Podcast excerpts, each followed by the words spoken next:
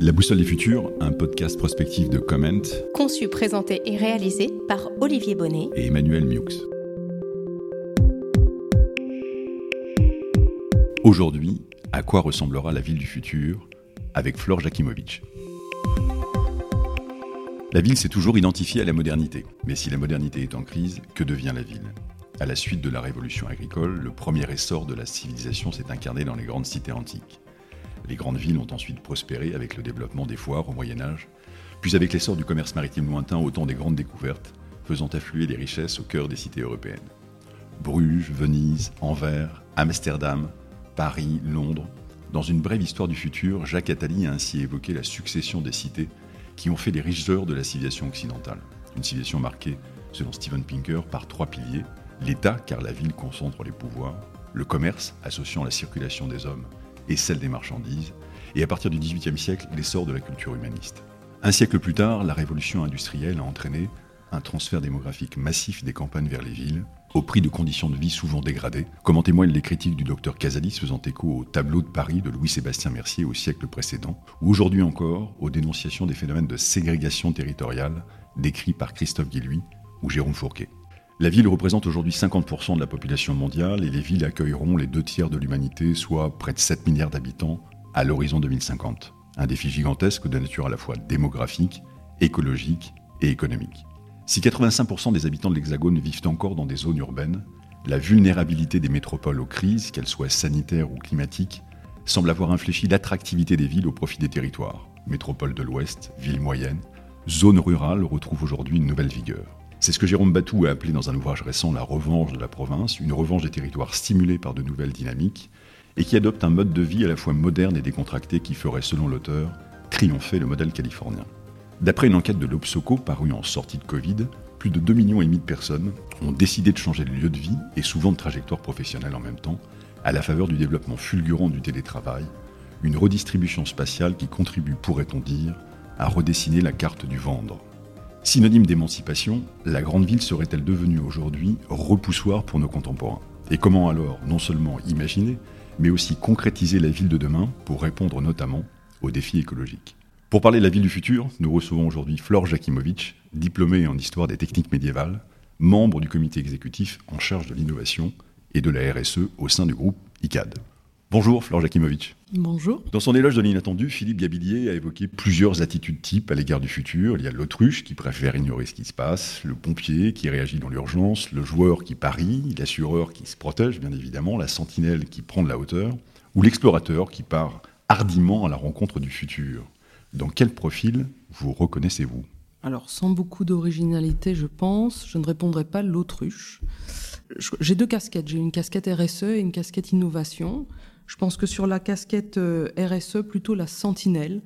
Euh, regarder loin, euh, essayer de comprendre ce qui nous attend, fixer un cap, être aux aguets, développer des actions qui vont nous permettre de, tenir nos objectifs. donc plutôt un, regard assez lointain. et à l'inverse, sur la partie innovation, il y a aussi ce regard lointain, mais il y a beaucoup plus d'actions immédiates, concrètes, de, euh, de, tests, donc je dirais plutôt l'explorateur, euh, l'idée qu'on va expérimenter, on va fonctionner par des itérations courtes, on va tester des choses, on va avancer pas à pas, on va se tromper et puis on va recommencer. Voilà.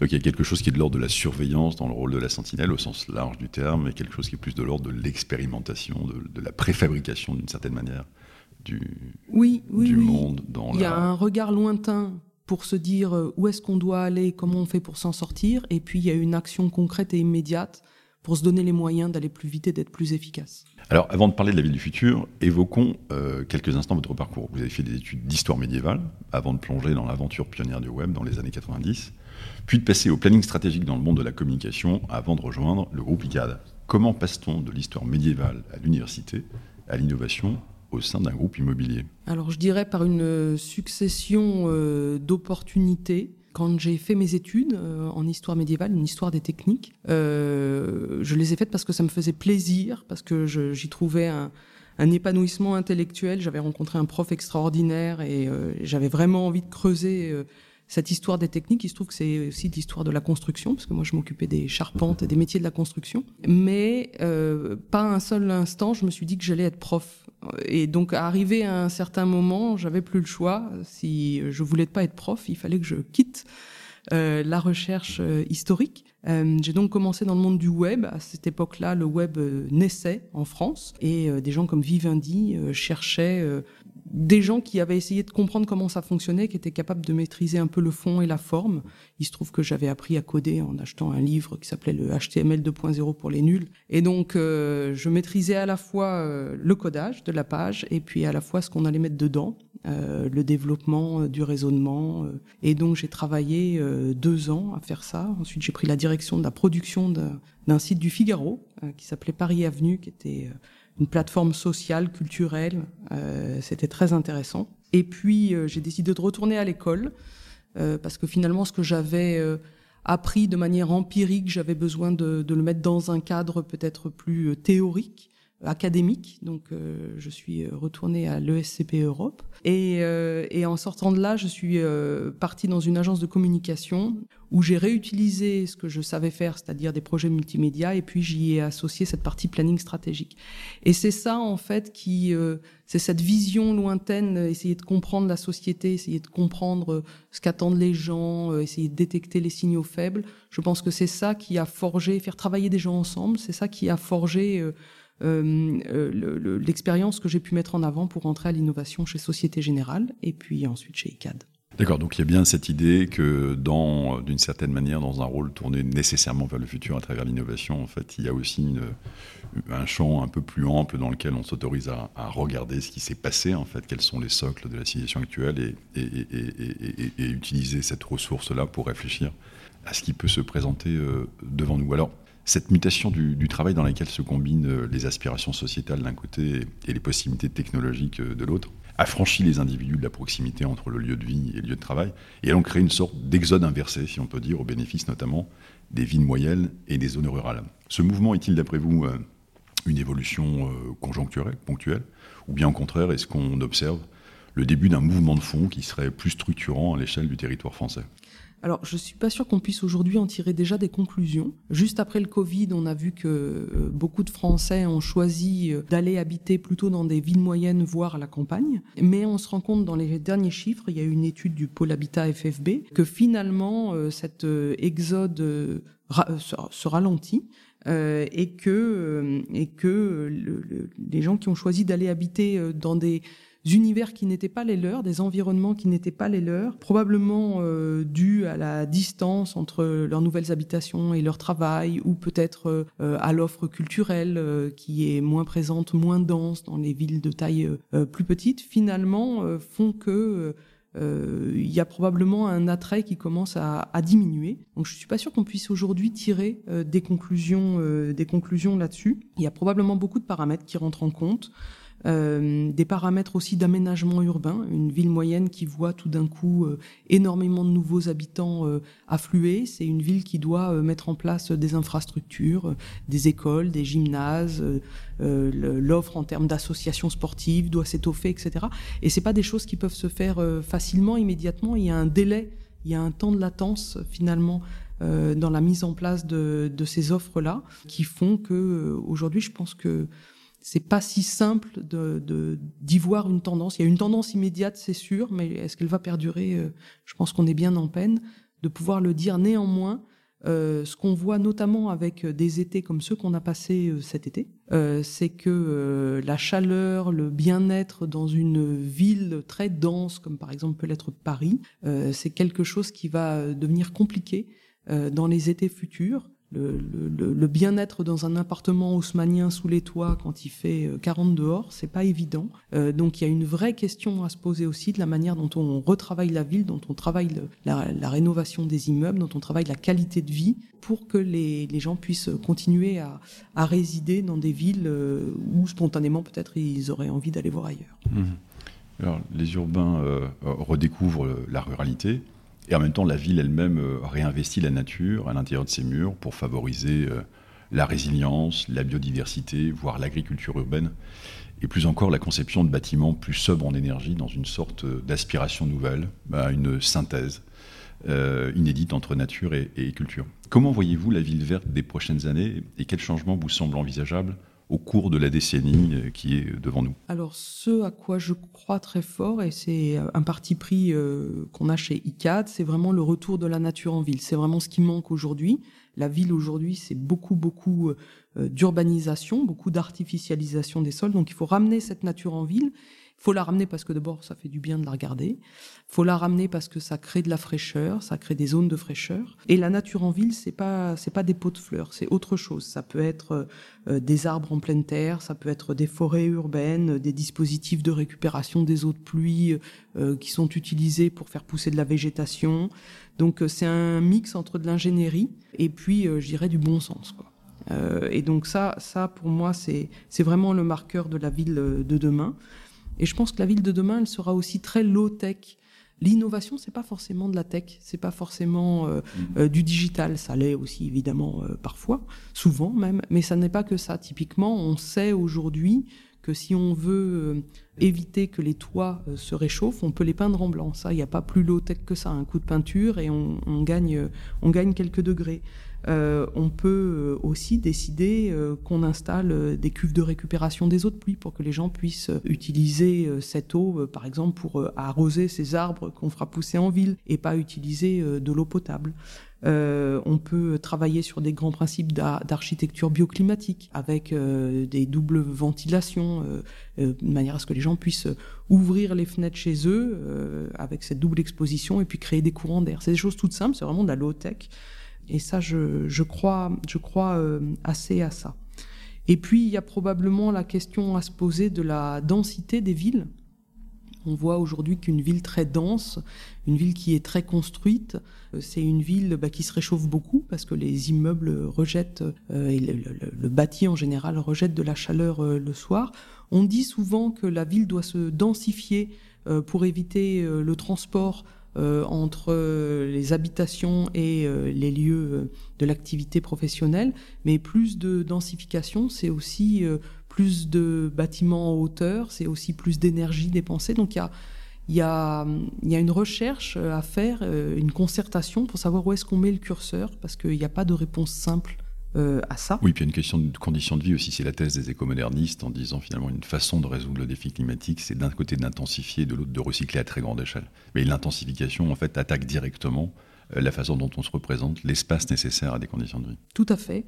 Et il y a, y a une vraie question à se poser. Je pense que sur des grandes métropoles aujourd'hui comme Paris, plus de densification me paraît compliqué, même si on voit bien spontanément que ce serait quand même beaucoup plus simple pour euh, les gens qui travaillent à Paris d'habiter Paris, il y aurait moins de transport, évidemment. Mais en termes de qualité de vie, euh, pour le résident, c'est quand même c'est quand même difficile. En revanche, il y a euh, tous les abords des villes qui peuvent être densifiés, c'est déjà artificialisé.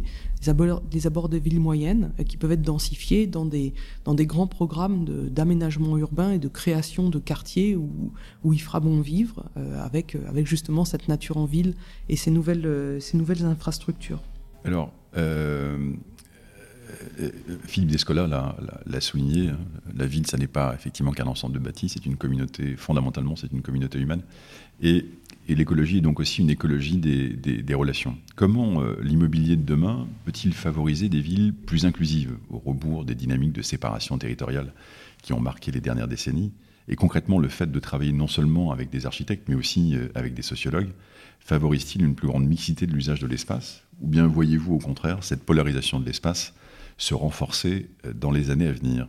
Alors c'est une question intéressante à laquelle euh, ICAD ou en tout cas euh, le promoteur ou l'aménageur urbain ne peut pas répondre seul parce que c'est vraiment un travail qui se fait à plusieurs. Il faut se mettre autour de la table, élus, aménageurs, sociologues, architectes, pour essayer de, de, prendre ces décisions. Nous c'est ce qu'on fait, en tout cas c'est ce à quoi on tend euh, sur chacun de nos programmes chez, chez ICAT, c'est d'être à l'écoute de nos, de nos parties prenantes. Et donc, on, co-construit euh, nos offres immobilières avec nos services, avec euh, nos donneurs d'ordre. Euh, et si euh, on prend des exemples dans les grands programmes d'aménagement urbain euh, sur lesquels on travaille aujourd'hui, que ce soit le village des athlètes qui deviendra un grand pôle d'aménagement et un nouveau quartier au nord de Paris, que ce soit l'ancienne caserne Pion, les jardins de Galie à, Versailles, donc une ancienne caserne militaire avec la création, la transformation, la création dans un nouveau quartier, c'est évidemment des choses qu'on fait avec l'ensemble des, des parties prenantes, des associations,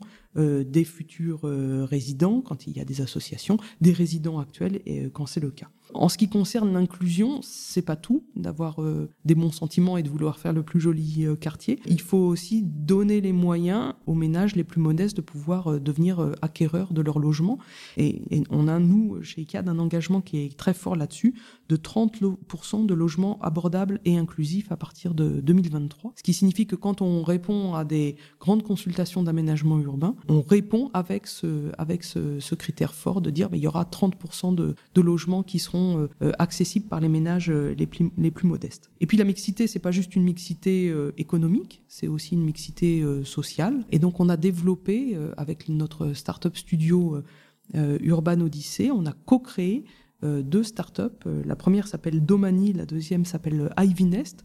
Ce sont des startups qui sont en capacité de proposer des programmes de co-living dans les programmes immobiliers que nous, que nous développons et donc de faire habiter ensemble des populations seniors pour Domani qui euh, ne sont plus en capacité forcément de vivre seuls chez eux mais qui sont tout à fait euh, suffisamment autonomes pour ne pas aller en maison de retraite et qui souhaitent partager leur habitat. Et donc euh, on crée des petits modules de 8 appartements par exemple pour ces, pour ces personnes âgées pour qu'elles puissent euh, vivre euh, dans un quartier euh, comme un autre, dans un immeuble comme un autre, mais, à plusieurs. Et Ivy Nest, c'est le même principe, mais pour les jeunes actifs.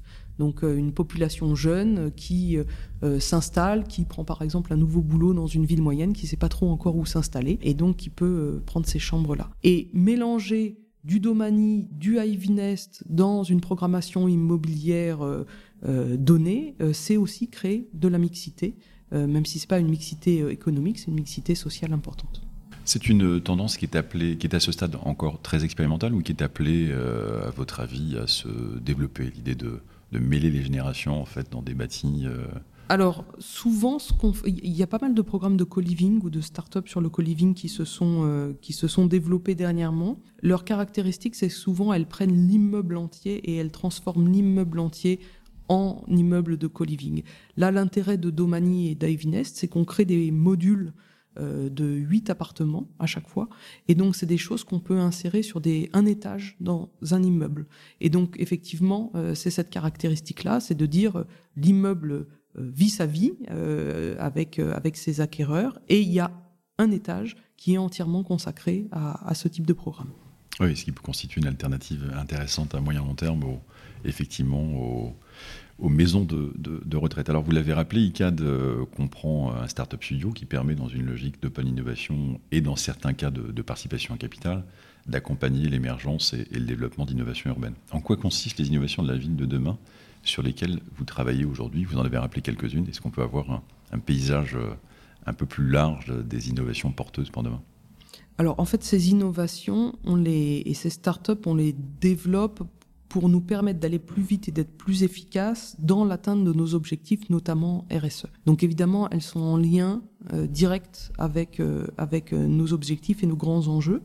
Donc on a toute une série de startups en portefeuille qui sont tournées vers le climat et le bas carbone. On en a par exemple une stock CO2 qui euh, propose de mettre en relation des émetteurs de carbone avec des stockeurs de carbone pour pouvoir faire une compensation carbone responsable sur le territoire français et euh, certifiée par euh, le label bas carbone qui est le label du ministère de l'Environnement. On a une start-up, Cycle Up, qui vise à promouvoir et à développer le réemploi des matériaux dans la construction.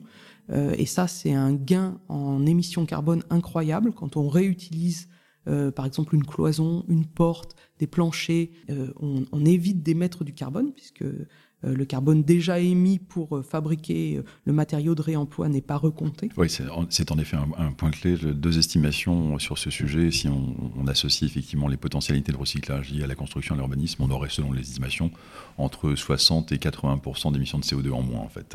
Tout à fait. que ce soit le réemploi ou la transformation des bâtiments existants, quand, si on évite de faire de la, de la déconstruction puis de la reconstruction, euh, effectivement, on peut économiser énormément de carbone.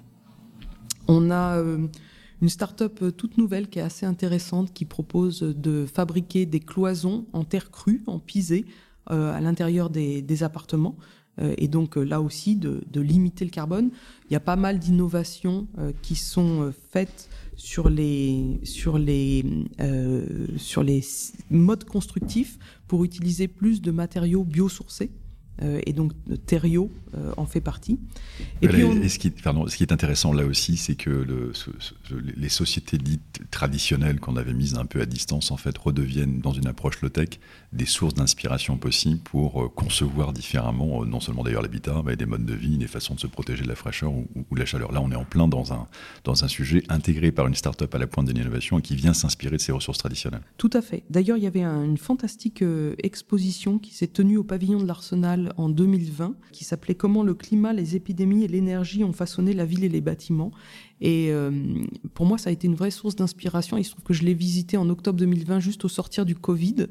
Et, c'était assez étonnant de voir finalement euh, euh, que d'autres civilisations avant nous euh, avaient pu être confrontées au même type de difficultés et y avaient notamment répondu par l'urbanisme et notamment répondu par l'utilisation de, matériaux biosourcés. Donc c'était assez intéressant. toujours dans ce, dans ce portefeuille de start-up, on a pas mal de start-up sur les nouveaux usages. Je vous ai cité Domani et Ivy Nest sur la nouvelle manière d'habiter finalement la ville. Et puis on a aussi toute une euh, euh, série de start-up qui, elles, se penchent plutôt sur des problématiques qui sont liées à la biodiversité et à la protection des sols, euh, et notamment Vertuo, qui est une très belle start-up qui récupère les eaux de pluie en ville pour créer des bulles de fraîcheur en, y faisant pousser de la végétation de manière autonome, c'est-à-dire il n'y a pas besoin d'arroser, cette végétation puise directement dans l'eau de pluie récupérée. Et ils ont fait notamment une très belle expérimentation sur la dalle de la défense au mois de juillet, quand la dalle au sol a des températures de 37-38 degrés, à l'endroit où est installé le dispositif Vertuo, euh, sur une photo euh, thermique, on voit qu'il y a 7 degrés de moins euh, là où on fait pousser de la végétation en récupérant l'eau de pluie. Et vous êtes aussi sur les problématiques, euh, alors euh, on, l'a vu assez, de façon assez importante dans la stratégie mise en œuvre chez Zicard, sur des sujets de construction bas carbone assez, assez poussés. Oui, tout à fait. Je pense que personne aujourd'hui dans quelque secteur que ce soit, euh, ne peut euh, ignorer le problème du, euh, du bas carbone, évidemment du changement climatique. Nous, on s'est fixé des objectifs qui sont extrêmement ambitieux, notamment sur la partie promotion, qui est plutôt celle dont on parle là depuis ce matin. cette, cette ces ambitions pour nous consistent à réduire de 41% notre intensité carbone entre 2019 et 2030. Et pour ça, effectivement, euh, il faut euh, réutiliser euh, le plus possible les matériaux existants. On en a parlé tout à l'heure. Le réemploi, c'est beaucoup de carbone en moins. Il faut transformer le plus possible, sans les détruire complètement, les immeubles pour pouvoir également éviter d'émettre du carbone, mais il faut aussi travailler avec beaucoup plus de matériaux biosourcés. Et c'est vrai que c'est un engagement qui est fort et ce sont des objectifs qui sont extrêmement ambitieux. Pour nous, ça signifie notamment au quotidien euh, de pouvoir euh, euh, monitorer de manière extrêmement précise la construction de nos bâtiments. Donc là, il y a une partie tech. Typiquement, on parlait tout à l'heure de l'innovation en disant que c'était pas que de la tech.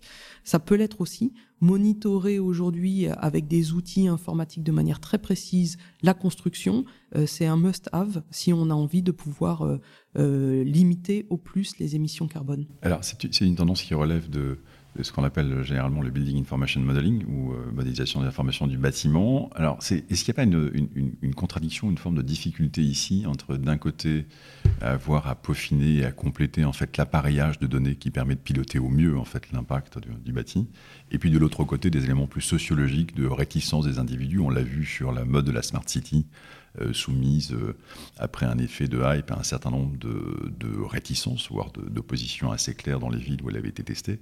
Est-ce qu'on n'est pas là au milieu d'une zone finalement pas tellement claire, dans laquelle d'un côté on a besoin de données et de l'autre on peut imaginer que les futurs habitants citoyens soient un peu réticents à confier largement leurs données euh, de consommation diverses et variées aux opérateurs des bâtiments? Je ne mettrai pas les deux sur le même plan. Le BIM dont je vous parle, c'est vraiment le BIM qui est lié au monitoring de la construction et donc euh, qui aide à extraire des informations au moment où on construit pour s'assurer qu'on n'émet pas trop de carbone dans la construction. Il existe également un BIM qui est le BIM d'exploitation, qui est l'autre versant finalement du, BIM, où, celui-ci s'apparente plus à des données, euh, des données de, de euh, de smart, euh, smart exploitation, de smart city. Et évidemment, on le voit aujourd'hui euh, dans une crise énergétique comme celle qu'on traverse. pouvoir monitorer sa consommation de gaz ou d'électricité au quotidien, c'est quelque chose qui est plutôt plébiscité et, donc je pense que c'est des, technologies qui vont globalement se démocratiser et auxquelles tout le monde pourra avoir accès. On reste quand même assez loin d'une smart city euh, poussée à l'extrême comme on peut euh, la connaître notamment dans certains pays euh, asiatiques, avec un monitoring complet de la, vie des habitants, y compris de leurs choix personnels ou de leur ou de leur déplacement. Euh, là, on est vraiment dans l'exploitation euh, du bâtiment, euh, en tout cas pour ce qui concerne l'ICAD. Alors, vous avez évoqué tout à l'heure la question des, la question des sols. Est-ce que la loi climat et résilience de, 2021 donne aux promoteurs et aux foncières de nouvelles, de nouvelles possibilités d'action dans ce, dans ce domaine? Alors oui, la loi nous donne surtout de nouvelles responsabilités, notamment la préservation des sols vivants. Euh, donc il y a un gros travail à faire euh, pour euh, nous, particulièrement promoteurs. Construire, c'est dégrader le sol. on n'a pas le choix. J'entends construire dans un terrain qui n'a pas été déjà construit. C'est pour ça que je disais qu'il y a un travail important à faire qui est de développer la construction sur des sols déjà artificialisés en évitant euh, la, destruction des immeubles et bien en les, euh, en les retravaillant, en les restructurant complètement, mais en en gardant le plus possible. Évidemment, ne pas euh, construire sur des, sur des terrains agricoles. Donc il y a un gros travail à faire là-dessus. Et puis nous, on s'est fixé, on s'est fixé chez ICAD un objectif assez ambitieux sur la biodiversité également, qui est de, renaturer 100% euh, des sols sur nos opérations euh, à horizon 2030. Ça veut dire qu'on fera un travail spécifique de renaturation des sols dans un endroit où on vient construire, dans un endroit où, euh, on, a un acte fort de construction. On ne fera pas l'impasse, c'est déjà le cas hein, aujourd'hui sur quasiment 50% de nos programmes, mais à horizon 2030, ce sera 100% d'efforts de, renaturation de, ces sols. Ce qui est un objectif euh, ambitieux. Dans, Paris face au changement climatique, Franck Lirzin euh, fait le portrait d'une capitale qui ferait face à un phénomène de méditerranéisation de son climat à l'horizon 2050. Selon lui, la transformation euh, radicale du paysage urbain se heurte à de nombreuses difficultés, qui sont à la fois techniques et patrimoniales, on le voit bien dans un environnement de type haussmanien que vous avez évoqué tout à l'heure. Et dans le même temps, un certain nombre de villes dans le monde expérimentent des adaptations plus poussées, sur le modèle par exemple de la ville éponge, retenant et récupérant davantage l'eau comme à Berlin ou à Singapour, ou même des logements sur pilotis comme à Hambourg ou, à Amsterdam. Est-ce que ces innovations vous semblent susceptibles de basculer à plus grande échelle à moyen terme? Ce qui est une, finalement une question assez fondamentale sur l'innovation et sa capacité de pouvoir transformer durablement et de façon quantitative euh, les modèles urbains, et quels sont les leviers qui permettraient, euh, selon vous, de transformer notre modèle urbain? Alors, euh, je pense que le, moi, le premier levier que je vois, c'est vraiment la, réintégration de la low-tech dans nos villes. il y a vraiment des questions de bon sens. On l'a vu d'ailleurs euh, euh, assez rapidement quand des problématiques énergétiques sont devenues beaucoup plus prégnantes, qu'il n'est pas très logique de chauffer les trottoirs. Sur les terrasses, qu'il n'est pas très logique de mettre la climatisation à fond dans un commerce en laissant les portes ouvertes. il y a déjà beaucoup de beaucoup de bon sens qui peuvent contribuer à l'amélioration du bien vivre. et donc moi, le, futur de ça, c'est pour moi, c'est vraiment du bon sens et, de la low-tech euh, en, premier. Il peut y avoir d'ailleurs des éléments conjoncturels et citoyens qui sont euh, euh, conjoncturellement assez efficaces. Je, veux récemment passer une, une, étude selon laquelle, depuis le mois d'août, en fait, on aurait une baisse de 15% des consommations de gaz et d'électricité. Ce qui veut dire qu'un message euh, disons, un caractère sérieux, invitant à réinvestir ces problématiques citoyennes en termes de, consommation et de mode de vie, commence à produire un certain nombre d'effets, même deux ou trois mois après euh, ces premières annonces. Donc on peut dire qu'il y a un potentiel là facilement actionnable en termes de comportement civique. Alors oui, euh, c'est vrai, il faut dire qu'on a été beaucoup aidé cette année par la douceur du mois d'octobre qui est complètement anormal. Donc, euh, je ne sais pas si c'est une bonne nouvelle ou une mauvaise nouvelle, mais enfin, toujours est-il que euh, ça, ça, nous a beaucoup, euh, beaucoup aidé. Je, je crois qu'il faut, dans la ville de demain, aussi parler des modes de transport. On l'a rapidement évoqué tout à l'heure. Et je comprends à quel point c'est difficile d'imaginer de se passer de sa voiture quand on est obligé de l'utiliser au quotidien. Donc, surtout, ne pas faire de généralité. Mais dans des villes comme, par exemple, les grandes métropoles où les réseaux de transport euh, en commun sont bien développés, faire tout ce qu'on peut pour privilégier euh, les modes euh, de transport doux, confortable, fiable, c'est vraiment quelque chose qui peut considérablement euh, transformer, euh, transformer une ville. Associé aussi à la thématique de la, de la ville du quart d'heure, cher à, Carlos Moreno, avec lequel vous, travaillez euh, Oui, tout à fait. ICAD, ICAD participe au financement de, de la chaire de, de, Carlos Moreno. Et effectivement, la ville du carbone, la ville du carbone, non, pas du tout, la ville du quart d'heure en est un, un exemple. Est-ce que c'est possible de déployer cette fameuse ville du quart d'heure dans l'ensemble des métropoles ou des villes de taille moyenne? C'est plus problématique. Je pense que ça fonctionne bien sur une ville comme Paris, où effectivement tout est un, quart d'heure. Euh, on parlait tout à l'heure des infrastructures euh, dans les villes de taille moyenne. Il y a des, questions à se poser là-dessus, mais effectivement, euh, à terme, c'est ce qu'il faut viser pouvoir se déplacer facilement dans une ville qui est bien pensée et où les usages à la fois des commerçants, à la fois des résidents sont pleins de bon sens et nous permettent de tous participer à l'effort pour en faire pour en faire un endroit vivable. Donc il y a du low-tech, la question de la, mobilité, et puis un gros enjeu que vous avez déjà développé sur la, question de l'architecture durable à travers la, réinvention des matériaux de construction, qui est à la fois un sujet de conception et, de réusage, si, on veut. Oui, tout à fait. Le mode constructif, euh, le mode constructif doit être pensé. C'est euh, euh, vraiment la tendance du moment. Comment est-ce qu'on réutilise des matériaux biosourcés? Comment est-ce qu'on pense intelligemment l'immeuble pour que finalement il soit capable de euh, de s'auto euh, de s'auto-réguler? Il y a une expérimentation euh, qui a été faite par un cabinet d'architectes en Autriche notamment, qui est qui est très intéressante sur un immeuble qui n'excède jamais 26 degrés l'été à l'intérieur et l'hiver ne descend jamais en dessous de 19 degrés, sans climatisation, sans chauffage. Et comment on obtient ça? Alors on obtient euh, en travaillant sur la technique constructive, c'est un immeuble avec des murs qui sont extrêmement épais, il y a assez peu d'ouverture, en tout cas il n'y a pas de grandes baies vitrées. On retrouve le Moyen Âge. Petite euh, fenêtre. Euh. oui, oui, oui. C'est là, c'est là où d'ailleurs c'est intéressant de se pencher sur l'histoire de la construction.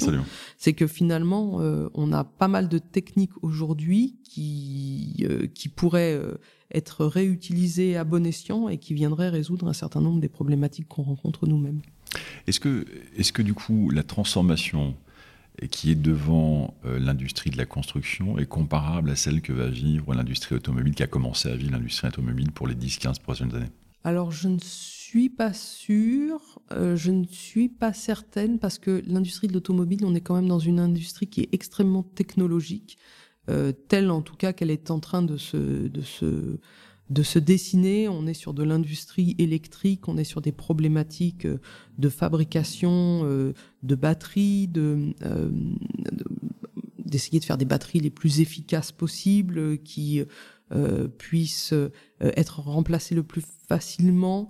on n'est pas sur un on n'est pas sur l'utilisation de matériaux biosourcés. Donc je ne suis pas certaine qu'on puisse vraiment faire le parallèle entre les deux. Ce qui est en revanche sûr, c'est que ce soit l'industrie du secteur immobilier ou l'industrie du transport, on est dans une vraie révolution si on a envie de pouvoir continuer à vivre dans une ville euh, durable. Oui, c'est ça, l'ampleur du mouvement est, assez, est assez comparable. Et puis, alors, pour, terminer cet entretien, euh, Fleur Jakimovic, on peut s'autoriser à prendre un peu plus de champ par rapport au présent. On a commencé à, le faire avec vous. La ville futuriste a, donné lieu à, de nombreuses spéculations dans le domaine de, la science-fiction et de l'architecture, mais nourrit aussi de nombreux projets euh, assez titanesques à travers le monde. Selon une enquête récente des, échos, Xionggang en Chine ambitionne une taille 20 fois supérieure à Paris, Akon City au Sénégal veut incarner une, vision afro-futuriste. Telosa dans le Nevada est un projet de l'ordre de 400 milliards de dollars au milieu du désert. Nusantara veut devenir la nouvelle capitale de l'Indonésie. La Woven City, conçue au Japon par Toyota, ambitionne zéro émission avec une alimentation à l'hydrogène. Neom se veut le nouveau tech hub écologique de l'Arabie saoudite, comme si la taille, la tech et la terre étaient les facteurs porteurs de cette ville futuriste. Nous sommes en 2050, à quoi ressemblerait pour vous, idéalement, Flore Jakimovic, la ville du futur? Alors, une ville avec beaucoup de nature dedans. Euh, je pense euh, une ville euh, où les citoyens se déplaceraient à pied ou en vélo. Une ville où les bâtiments auraient été rénovés. Il y a une vraie problématique aujourd'hui de rénovation du tissu urbain. Et il y a une vraie problématique, notamment dans les villes qui ont un, caractère historique assez important dans leur patrimoine. C'est pas simple de pouvoir euh, isoler un bâtiment haussmanien euh, quand il se met à faire très chaud ou qu'on doit faire beaucoup d'économies d'énergie. donc il y a un vrai, il y a une vraie question à résoudre entre les volontés, par exemple, des architectes des bâtiments de France qui euh, préservent le patrimoine et ils sont dans leur rôle, et euh, la nécessité euh, de pouvoir diminuer au maximum l'énergie d'exploitation des bâtiments et donc de les rénover le mieux possible en matière énergétique, ce qui parfois peut être contradictoire. Voilà. Donc je pense que c'est une, je pense que c'est une, une, ville où chacun aura compris qu'en faisant les efforts à sa mesure euh, dont on est capable, euh, finalement, on vient euh, contribuer à une qualité de vie globale. Et peut-être que parfois, il faut renoncer à un tout petit peu de confort superficiel, je pense aux terrasses chauffées dont je parlais tout à l'heure, pour retrouver une qualité de vie de chacun. Est-ce qu'il y a un, lieu ou une ville aujourd'hui qui, pour vous, représenterait assez naturellement le laboratoire potentiel? De cette vie nouvelle plus fluide, plus verte, mobilité plus douce, euh, avec des comportements euh, collectifs citoyens euh, relativement développés.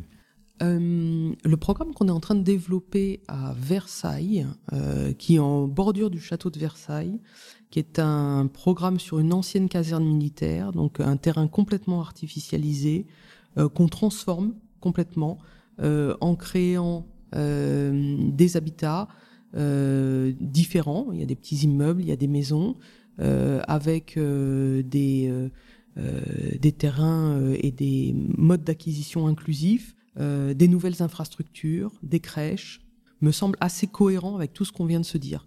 L'architecture est réfléchie pour pouvoir préserver à la fois le cadre historique et à la fois donner un très bon confort de vie aux résidents. Euh, il y a des infrastructures qui vont être créées, euh, il y a des jardins partagés qui euh, seront mis en place, il y a une offre culturelle qui sera présente, il y a y compris du tourisme avec une résidence touristique et tout ça pleinement relié à la ville par du transport en commun. ça, ça me semble pas mal. Donc c'est le quartier de, de Gali que vous évoquiez tout à l'heure qui pourrait être ce laboratoire, en tout cas déjà en cours d'expérimentation sur ce que peut devenir la, ville de Tout à fait. Avec un gros travail sur la biodiversité. Alors c'est le moment pour euh, conclure cet entretien du, questionnaire de la boussole autour de cinq questions librement inspirées du questionnaire de Proust et, et, tournées naturellement vers le futur. La période historique, Fleur Jakimovic, à laquelle notre époque vous fait le plus penser? Alors, vous m'auriez posé la question en incluant la préhistoire, je vous aurais dit la disparition des dinosaures, mais du coup non. Et puis, j'essaye d'être d'être optimiste. Je crois qu'on peut l'être parce qu'il y a plein de solutions possibles. Donc je dirais qu'on est euh, plutôt euh, à l'époque euh, des Lumières où on réfléchit à la manière dont on peut transformer les choses en s'aidant de la science, avec une démocratisation des sciences, des pensées qui se croisent, à la fois philosophiques, scientifiques, de l'ingénierie qui se met au service des gens. donc je dirais plutôt époque des Lumières, ça me paraît pas mal. La réinvention des Lumières. Le livre ou l'œuvre qui vous aide le mieux à comprendre le monde d'aujourd'hui? Alors, ils ne m'aident pas à le comprendre, mais pour moi, c'est un marqueur très fort. Euh, c'est la chanson Baise le monde, euh, dans, qui est tirée de l'album d'Orelsan, Civilisation. Euh, c'est une chanson avec des thématiques qui sont très fortes, qui sont centrées sur l'humanité, l'écologie, la protection de l'environnement, la surconsommation. et cet album Civilisation, c'est un album euh, qui a cartonné, euh, qui a fait album de platine en très très peu de temps. Euh, et le fait que ces grandes thématiques transparaissent dans la culture populaire. D'abord, c'est une super chanson, je vous invite à l'écouter. Mais le fait que ces grandes thématiques transparaissent dans la culture populaire et, et avec des chanteurs qui ont autant de succès, pour moi, c'est vraiment le marqueur que tout le monde finalement a, a pris en compte l'importance de ces, de, de ces problématiques. On y est le livre ou, l'œuvre qui vous aide à mieux saisir les enjeux de demain? Alors, sans grande originalité, je pense les rapports du GIEC. Euh, et puis de manière générale, toutes les études environnementales. Alors, j'ai pas lu, j'aurais pas la prétention de dire que j'ai lu les, milliers de pages du rapport du GIEC, mais il y a des, très bonnes synthèses qui sont faites et qui, euh, au quotidien, permettent euh, aux dirigeants d'entreprise de, comprendre et de, les éclairer sur, les grands enjeux. Et, on est vraiment dedans. Les héros qui vous donnent le plus confiance dans le futur? Alors, j'ai beaucoup de mal à répondre à cette question.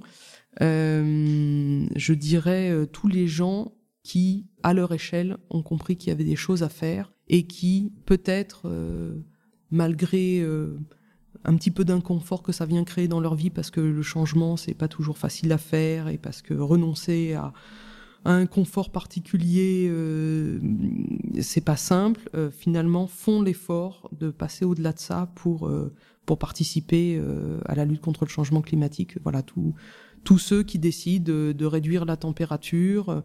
et ce que je veux dire là-dessus, c'est que on ne doit pas faire porter l'effort sur chacun d'entre nous euh, sur des petits gestes. Je pense qu'il faut qu'il y ait des choses beaucoup plus importantes qui soient euh, obligatoires, régulées, euh, que l'État impose beaucoup plus aux entreprises de se mettre en ordre de marche pour pouvoir lutter contre le changement climatique. Mais si chacun, en plus, comprend l'intérêt de pouvoir changer les choses, effectivement, je trouve que c'est ceux-là qui, qui font le travail le plus difficile le héros, le nouveau héros est un, collectif de citoyens ordinaires euh, engagés dans ces problématiques. Et enfin, la qualité qui vous semble la plus porteuse à l'avenir Alors très clairement, la résilience, euh, la capacité euh, à pouvoir s'adapter à un environnement en mouvement, c'est très très clair, mais aussi la curiosité, parce que ça va pas l'un sans l'autre. On peut pas s'adapter si on n'est pas curieux de ce qui est fait ailleurs.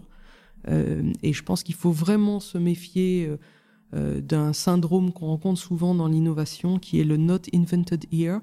Euh, donc on rejette l'invention sous prétexte euh, et l'innovation sous prétexte que c'est pas nous qui l'avons inventé. Je pense qu'il faut vraiment se méfier de ça. Faut être curieux, faut aller chercher les bonnes pratiques là où elles sont et les adopter si on a le sentiment que c'est ce qui convient euh, même si c'est pas nous qui avons euh, été à l'origine euh, de ces innovations. Donc le, le 21e siècle, d'une certaine manière, est le siècle du retour inventif de, de Sapiens. Merci, Fleur Jakimovic. Merci. La Boussole des Futurs, un podcast prospectif de Comment. Conçu, présenté et réalisé par Olivier Bonnet et Emmanuel Miou.